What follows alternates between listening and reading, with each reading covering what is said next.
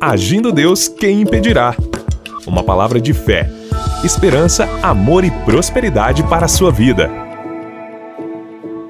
Olá, meus queridos, muita paz, saúde, alegria, vitória para você. Eu estou aqui com vocês em mais uma manhã abençoada e durante essa semana vamos compartilhar com você algumas dicas importantes para a sua vitória diária. É muito importante termos algumas estratégias e vou durante toda essa semana compartilhar uma série de mensagens, de reflexões que nós chamamos de pérolas de sabedoria, que vai te abençoar, que vai te ajudar a ter uma vida e uma jornada de vida melhor, tá certo?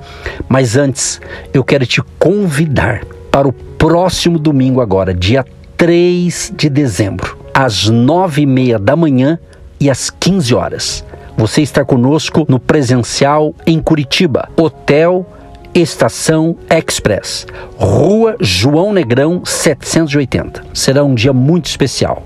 Estamos na reta final, na última semana dos 40 dias, mergulhando na sabedoria do alto. Vai ser maravilhoso. Entrada franca, venha com a sua família e aproveite esta oportunidade. Mais informações no nosso Instagram, Agindo Deus.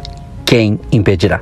Vem com a gente fazer conosco o seu projeto de vida 2024, neste 3 de dezembro, aqui em Curitiba. Eu sou o pastor Edson Nogueira, sempre com vocês aqui, Ministério Agindo Deus Quem Impedirá, levando fé, esperança e despertando algo tremendo que está dentro de você, despertando através da fé, através da nossa confiança no nosso Deus, o Criador, aquele que disse: haja luz e houve luz. Então vem com a gente e tome posse aí de uma grande virada, uma grande virada que vai acontecer na sua vida.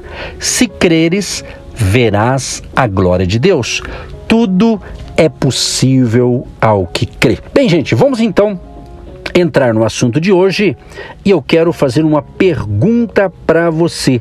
Você tem objetivos na vida? É muito importante na nossa caminhada de vida nós temos objetivos e também é necessário algumas estratégias. Para tudo tem uma estratégia, tá certo? E para obter a vitória não é diferente. E a gente vai compartilhar aqui durante essa semana baseado na história, na vida de Davi. E se existe uma palavra que caracteriza Davi, esta palavra é vitória. A gente percebe, estudando a história deste homem de Deus, que desde o início de sua trajetória, ele experimentou vitória sobre vitória em relação aos seus inimigos. A qualidade é, distintiva, fundamental de todas essas vitórias é aquela que nós vemos declarada nesse verso aqui da Bíblia, em 2 Samuel, capítulo 8, o verso 14. O Senhor dava vitórias a Davi em todos os lugares aonde ia. Que coisa sensacional, gente. Deus concedia as vitórias a Davi e assim o nome de Davi ganhava fama por onde quer que ele andasse. Olha que interessante isso. É claro que tal fato não se dava simplesmente por mera liberalidade de Deus. Será que o Senhor, o Todo-Poderoso, proporcionava as vitórias ao jovem rei porque se agradava de sua face? Ou será que Davi não precisava fazer nada em prol dessas vitórias? Não encontramos eh, registros na Bíblia de que Davi ganhasse as batalhas e conquistasse territórios simplesmente permanecendo imóvel ou apenas esperando no Senhor. Pelo contrário, o sucessor do trono de Saul possuía estratégias próprias, sim, cada uma delas em, com aplicações específicas para cada situação. Podemos chamar essa inigualável arte de Davi de aplicar com eficiência os recursos de que dispunha, ou seja, de princípios. Vai prestando atenção, princípios. E justamente eram esses os segredos de que o rei lançava mão para promover as avassaladoras campanhas de vitórias por onde quer que andasse. Teria por acaso Davi feito um pacto secreto com Deus? Seria ele o homem que salvaria o povo de Israel de todo o sofrimento e prolongada história de enfrentamentos materiais e espirituais que acabavam por levar à derrota os israelitas? Sim, exatamente. Davi fizera um pacto com o Senhor, pois o Altíssimo já o escolhera quando ainda apacentava as ovelhas de seu pai no campo. Interessante que Davi, aqui no caso, em 1 Samuel 16, do 1 ao 12, fala como ele fora escolhido. O menor de todos os filhos de Jessé fez-se grande aos olhos de Deus. Tomara que eu e você, meu amado e minha amada ouvinte, sejamos realmente grande diante dos olhos de Deus. Aquele pastor, aquele que era um simples pastor de ovelhas, foi escolhido para ser rei de Israel. Recebeu a unção das mãos do profeta Samuel, e a palavra de Deus nos diz que desde aquele dia em diante, o Espírito do Senhor se apoderou de Davi. E anos mais tarde, ao assumir efetivamente o trono, após a morte de Saul, tomamos conhecimento da declaração de Deus a respeito de como seria o seu reinado. Tu apacentarás o meu povo de Israel e tu serás chefe sobre Israel. Segundo Samuel 5:2. Gente, que sensacional, né? Quando Deus ele escolhe uma pessoa. Quando Deus dá uma missão, uma incumbência para alguém que tem aliança com ele, que tem compromisso com ele. Faço votos que você que me escuta neste momento também possa ter essa aliança com o Deus eterno. Através de Jesus, a nossa fonte de fé. Aliás, Jesus é o autor e consumador da fé. Então eu creio que não é por acaso que você está me ouvindo. Deus também tem planos maravilhosos para a sua vida. Agora, a questão aqui da história de Davi, que nos traz assim ensinamentos maravilhosos para a nossa vida, a gente percebe que a aliança de Davi com Deus fica clara com sua indignação, registrada quando tomou conhecimento das ameaças proferidas pelo filisteu chamado Golias, o Golias, ao exército de Israel, ainda nos tempos de, do rei Saul. 1 Samuel 17, 26. Quem é, pois, este incircunciso filisteu para afrontar os exércitos do Deus vivo?